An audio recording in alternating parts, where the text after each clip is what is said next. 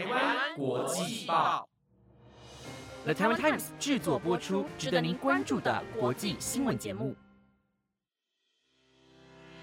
欢迎收听台湾国际报，我是婉云，带您关心今天四月二十三号的国际新闻重点。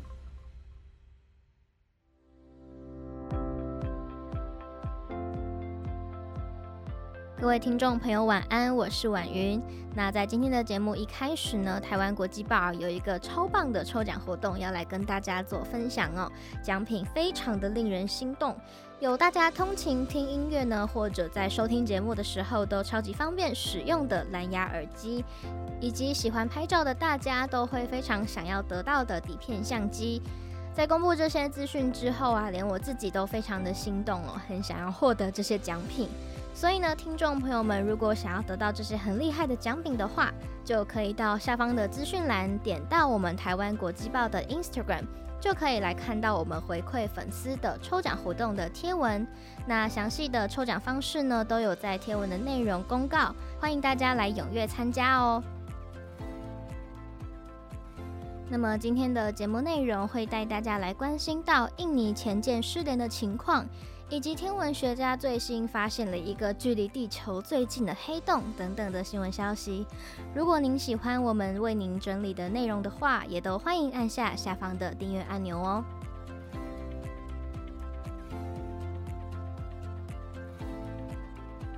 在节目一开始，带大家关心到印尼前舰失联的消息。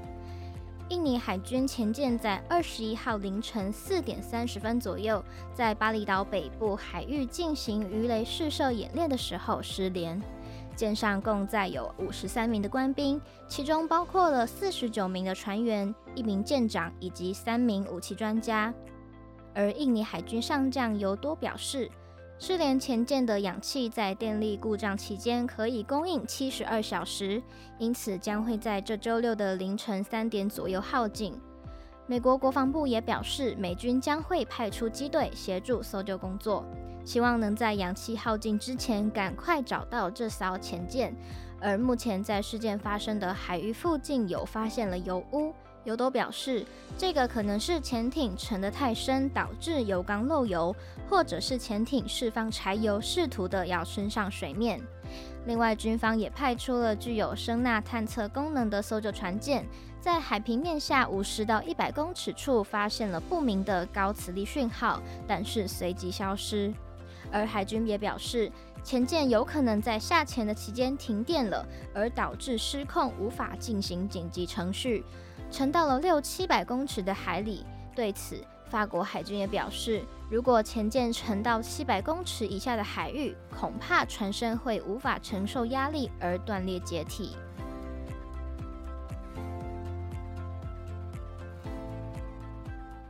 日本政府在今天早上举行了新冠肺炎对策专家会议。由于日本将要在五月初的时候进入黄金周连假，决定要针对东京、大阪、兵库、京都四个都府县第三度发布紧急事态宣言。实施期间预计会从四月二十五号到五月十一号。不过，这个宣言呢，并不会影响东京奥运的举办。但是在冬奥圣火传递时，有一名首例的确诊个案为香川县协助交通管制的三十岁男性警员。不过，根据他的知情内容来判断，他并没有密切的接触者。国际奥运委员会的主席巴赫对这个政策表示，他理解日本政府三度发布的紧急事态宣言是为了防止日本疫情再度扩大，认为并不会影响举办东京奥运。而大阪、兵库、京都目前几乎都已经达到了第四等级的疫情情况，并且有超过八成的案例是来自变异株病毒。东京新增的确诊人数也持续的在增加，再加上如果五月之后变成以变异的病毒为主，疫情可能会急速的扩大。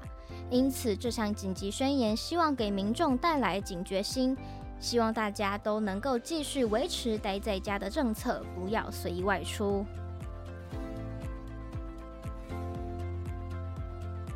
接下来带您关心到的是法国精品集团爱马仕，股价盘中冲上了历史新高。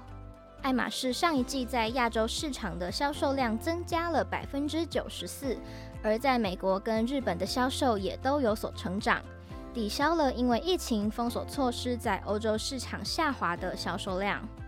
而在亚洲销售成长的带动下，爱马仕上季的营收为二十点八亿欧元，比一年前多了百分之四十四，股价盘中净扬百分之三到一千零五十七欧元。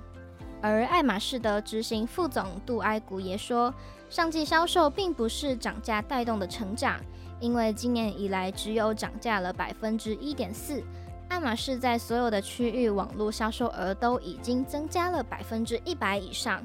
预估网购的业绩很快就能超过十亿欧元。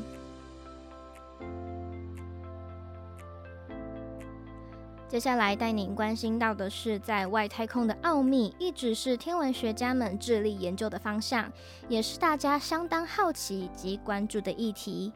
其中，黑洞观测也是天文学界的重点发展项目之一。而有最新的研究指出，科学家发现了一个到现在为止最小的黑洞，命名为独角兽。它的质量大概只有太阳的三倍，距离地球大约一千五百光年，是目前发现最接近地球的黑洞。俄亥俄州大的天文学教授以及共同研究者史坦尼克表示。黑洞的质量差异范围很广，但只有三倍太阳质量的黑洞是一个惊奇。虽然现在还没有好的模型能够解释这类黑洞的生成，但是我保证人们未来会对此下更多的功夫。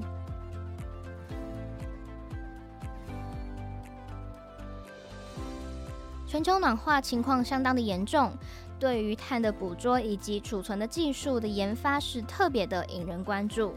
而特斯拉的执行长马斯克在昨天四月二十二号世界地球日的时候表示，要提供一亿美元，大约会是新台币二十八亿元的奖金，给研发出能够消除大气或者海洋当中的二氧化碳，来对抗全球暖化的发明者，鼓励各界人士一起努力研发解决气候变迁的策略。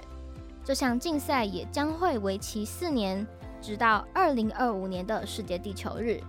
这项除碳计划希望能够找到每年从大气当中除掉一千吨的二氧化碳，而参赛者提出的解决方案必须要能够将碳封存至少一百年。马斯克说：“现在我们只有一个地球，即便发生大灾难的几率只有百分之零点一，但是我们为什么要来冒这个险呢？这是太疯狂了。”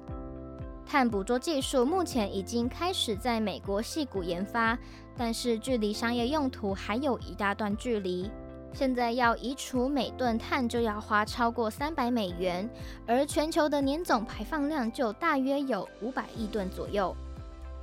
因为全球暖化所导致的融冰，让热带气旋强度增强，也让各个沿岸地区的夏季洪灾更加频繁。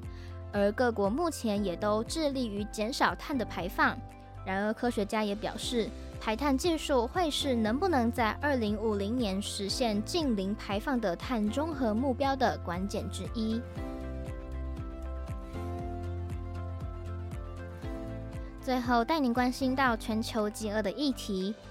有两百五十个非政府组织，包含国际救援组织以及乐施会等，联合发表声明，呼吁各国政府重视饥饿人口的需要。日前在发给各国领导人的信件当中，表明目前全世界有二点七亿人没有稳定的粮食保障，有数百万人处在饥饿的边缘，面临到饥荒的问题。呼吁各国政府重视，希望可以增加粮食以及金钱方面的援助。联合国估计，到去年年底，大约有二点七亿人面临着严重饥饿的高风险，而且所在的地区遍布了五十八个国家，尤其又受到了阿富汗、南苏丹等国家发生战争冲突的影响，有数百万人正处在饥饿边缘。因此，组织的联合声明也警告各国，虽然资金的需求相当的急迫，最重要的还是要停止武装的冲突，才能够彻底的来解决饥饿的问题。如果不加紧的采取行动，将会有数百万人因此而丧生。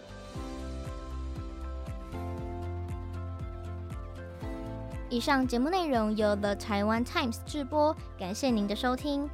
如果您还有其他的议题新闻内容想要了解的话，欢迎在下方留言告诉我们。如果您喜欢我们为您所整理的国际新闻重点，也都欢迎您可以留下五星好评。另外，我们台湾国际报在 Instagram 上面所发布的抽奖活动，也都欢迎听众朋友们踊跃的参与喽。我们每周一到周五的晚上十点，将会继续努力的来制作更精彩的节目内容。最后，预祝大家有个美好的周末假期。我是婉云，我们下周再见，拜拜。